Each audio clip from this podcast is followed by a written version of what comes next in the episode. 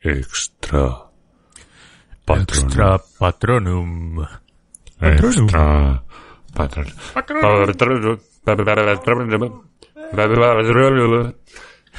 Patronum. Bueno, vamos allá con el vídeo de la semana, ¿no?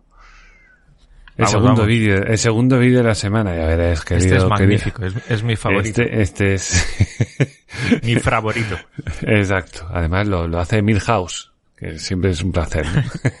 Siempre es un placer. Este es el maestro. Recordemos que Milhouse es el, el auténtico creador del perroflautismo eh, más, eh, más exquisito. Es decir, que es una variante Sí, sí. eh, caviar del politiqués común. Sí, sí, además Villanueva tiene un- una lista de, de vídeos en su canal y hay un apartado especial para Rejón sobre el politiqués y sí, sí, que es una entrevista que le hicieron no sé dónde en una terraza y madre mía, está full, o sea, está, está full el tío. Bueno, Sí, sí, bueno, de hecho Villanueva, el premio al perroflauta o el, o el mejor perroflautas del año siempre se llama premio Íñigo Errejón. hmm, no sabía yo eso. Joder, madre mía. Pues qué honor, ¿no? Bueno, vamos allá a ver qué nos tiene que contar el, el diputado de Más País. Vale. Por eso, señora vicepresidenta, el Estado no puede seguir al margen de esta realidad. Ya hay muchos adolescentes que pasan más tiempo en Instagram que en las calles de su ciudad. Pero el problema es que Instagram es una ciudad sin ley. Y eso no significa que allí sean más libres. Eso significa que allí están más desprotegidos y más indefensos frente a algoritmos diseñados por empresas gigantescas para que se enganchen y pasen más horas eh, enganchados a la pantalla, aún a sabiendas de que eso puede golpear su salud. Por eso nosotros le queremos instar al Gobierno a tres modificaciones, a tres medidas muy sencillas. En primer lugar, pongan en marcha la Agencia de Supervisión de Algoritmos. En segundo lugar, creen el Observatorio Nacional de Trastornos de Conducta Alimentaria. Y en tercer lugar, legislen, como ya ha hecho Noruega, para que cuando la publicidad venda cuerpos manipulados, los adolescentes tengan el derecho a saberlo. Muchas gracias.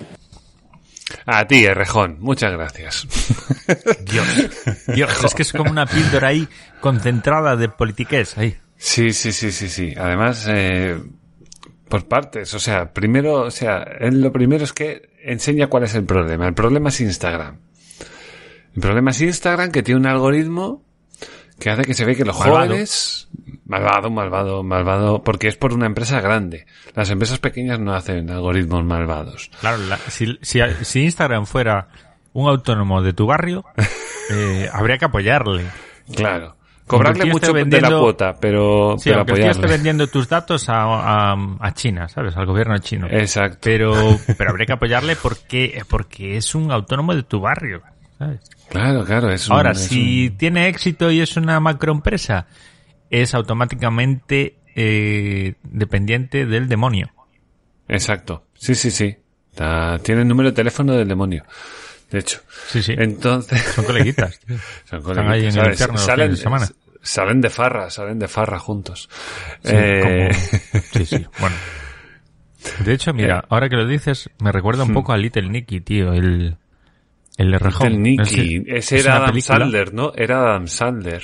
Era Adam. Sandler en una Oh, qué película muy antigua, tío. Sí, bueno, sí. no, ta- tampoco me pongas tantos años, ¿eh? Bueno, eh, mejor Eran no mires, color. el, a- eh. no mires el año entonces, mejor. Es en no- los 90 mediados, ¿puede ser? Una, la estás Eh, el buscando, ¿no? 2000... 2000. A ver. Sí, que yo me acuerdo de la peli. Te reías bastante, además. Tenía... Era una buena época de Adam Sandler. Sí, sí. Acababa siendo una comedia romántica, así un poco rara. El año 2000, exactamente el 2000. Joder, fíjate tú. Fíjate tú. Pues ya Pues me hace un 22 poquito. ¿eh? años, eh, Mario. Joder, madre mía. 22 añitos. Estaba acabando hostelería. Joder, anda que no han pasado cosas. Me he casado, me he divorciado, he tenido gatos. Bueno. Eh... El rejón está igual, ¿eh? Yo no, yo he cambiado, pero el rejón está igualito que hace 22 años. y bueno, eh, ¿qué es lo primero que hace? Lo primero que hace, como todo buen político, es señalar el problema, que el problema es Instagram y su algoritmo. ¿Por qué? Porque resulta que el algoritmo de Instagram crea problemas psicológicos en los niños, porque hay un... se ve que hay un estudio que salió en el Wall Street, eh, Wolverine iba a decir, en el Wall Street Journal acerca de estas cosas. Y que bueno, tenía, lo está buscando ahí por un poquito por internet y he ido cogiendo algunas cosas, entonces son de esta, de estos tipos de estudios que un poco como el de los de Irene Montero, ¿no? Pregunto a 10 mujeres y a partir de ahí hago la estadística nacional, ¿sabes? además pregunto a gente que trabaje en mi ministerio, si puede ser, pero así de... Sí. Coges tu prejuicio, le pones, te vas a la copistería del barrio, le pones una portada y una contraportada y una, y una espiral y dices, toma, aquí, mira un estudio que acaba de salir, lo acabo de sacar yo. Exacto. Y entonces, nada, estipula que los niños, yo qué sé, de, que, dice uno de cada no sé cuántos, que tiene problemas y que tienen, decía que, es que no me acuerdo de la, de la cifra exactamente, pero decía, por ejemplo, algunos que tenían tendencias al suicidio cuando veían a otras personas, digamos, más guapos que ellos, ¿no? ¿Tienes tendencia al suicidio? Y alguno decía que sí.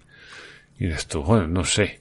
No sé. ¿Qué es lo que se llama? Yo sé el nombre de la dolencia que eso se llama egoísmo, de o sea, envidia de toda la vida.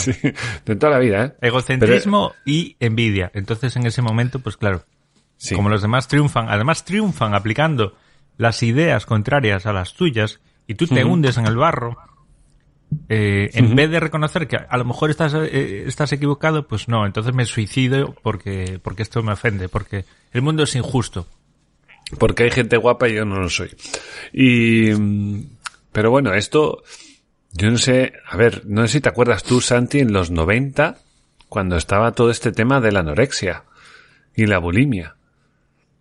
esa época sí que fue jodida y era más difícil, ¿eh? Porque era al final era cuestión de modas, era cuestión de, de ciertas figuras.